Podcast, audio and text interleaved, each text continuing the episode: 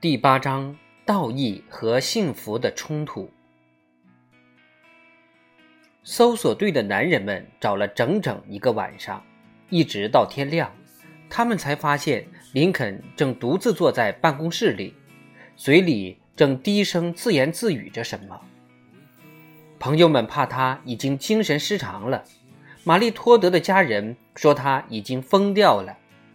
对于林肯没有出席婚礼。这是他们能做的最好的解释。林肯对大家说：“他想自杀。”大家立即把亨利医生找来，并且让史彼得和伯特勒守在他旁边，随时看护着他。大家还把他的刀子藏了起来。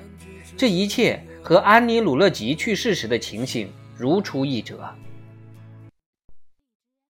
亨利医生建议林肯找些事情来做，他向林肯推荐参加州议会的会议。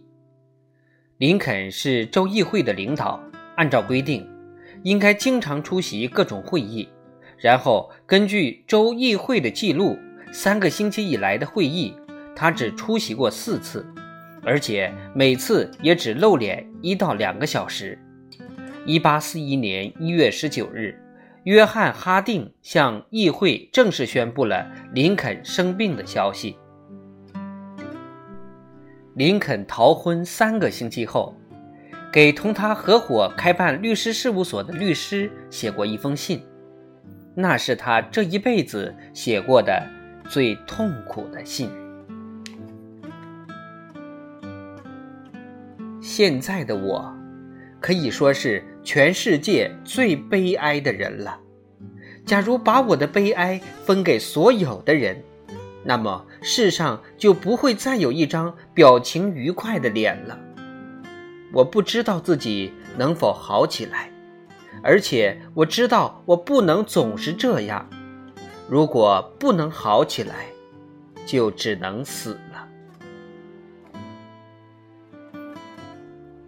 已经去世了的威廉·巴顿，在他撰写《林肯传》一书中写道：“这封信说明了亚伯拉罕·林肯的精神已经不正常了，他十分担心自己会疯掉。”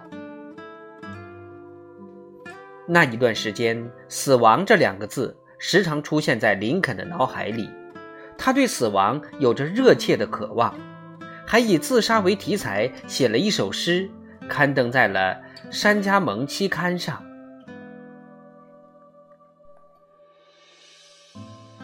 史彼得担心林肯会自杀，于是让住在路易斯维尔附近的母亲收拾出一间房给林肯住。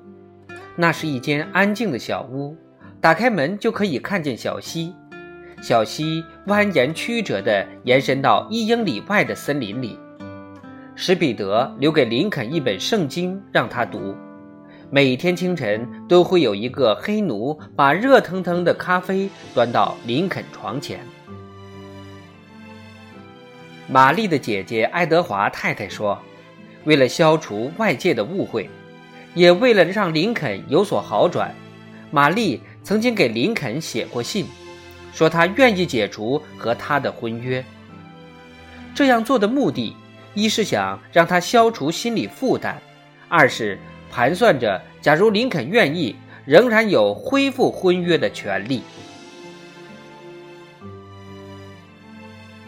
林肯当然死也不同意恢复婚约，他再也不想和玛丽见面，即使是这次逃婚事件过去一年以后，林肯的朋友詹姆士·马森尼还觉得林肯没有摆脱自杀的阴影。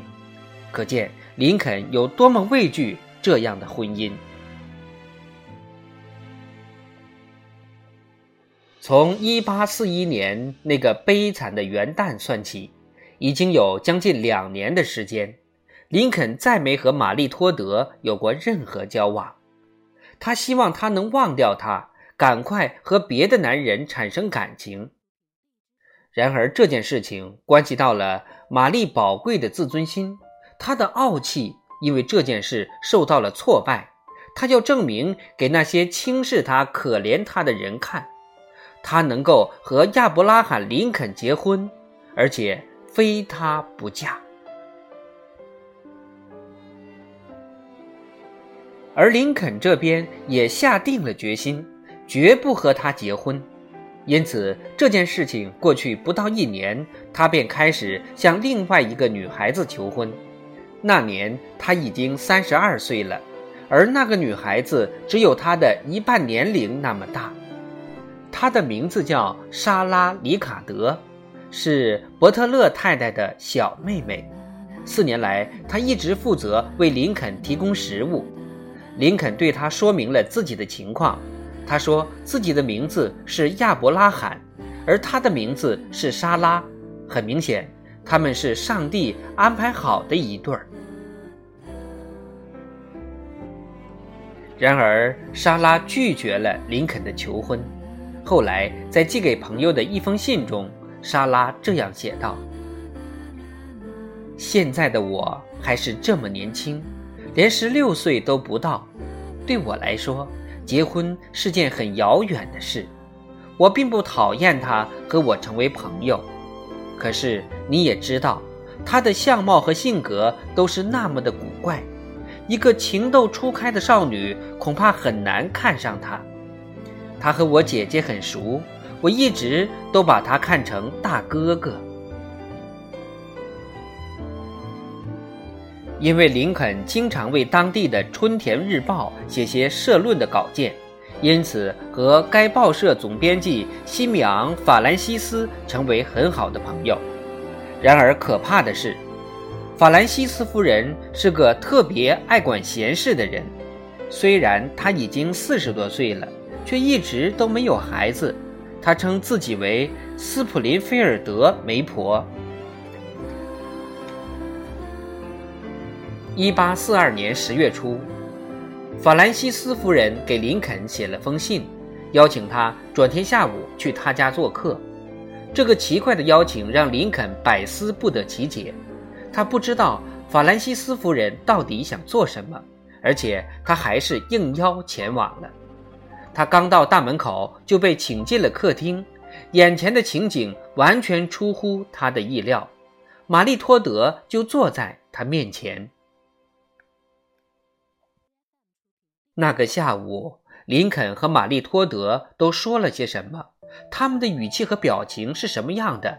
他们都做了些什么？这一切都无从查起了。唯一知道的是，这一次，这个可怜而心软的汉子一点逃脱的余地都没有了。玛丽用她最擅长的哭，让林肯败下阵来。他低声下气地为自己逃婚的事情向他表示了歉意。他们之后的每一次见面都是在法兰西斯家里偷偷摸摸进行的。一开始，玛丽甚至不把他再次和林肯往来的消息告诉他姐姐，直到他姐姐发现了这件事，问他这件事你为什么要瞒着别人。玛丽说：“我觉得。”既然那些不光彩的事情已经发生了，那么再次交往最好能不让任何人知道，即便又出了什么问题，也没有人会知道。说明白的就是，他已经通过上次的事情得到了教训，这次他决定对他们的交往进行保密，直到林肯同意和他结婚。这次。托德小姐又在打着怎样的算盘呢？詹姆士·马森尼说：“林肯经常对他讲，他的婚姻是被迫的。”托德小姐说：“从道义上来讲，林肯是必须娶她的。”何恩敦对此应该再清楚不过了。他曾经这样说：“我总是认为。”林肯娶玛丽托德完全是因为道义，他很明白自己对玛丽并没有感情，然而他又确实曾经答应过和她结婚。面对这样的道义和幸福的冲突，他决定选择道义。接下来的生活就像一场噩梦。之后那么多年，家庭的幸福和睦在不断纠缠和折磨中，离他越来越远。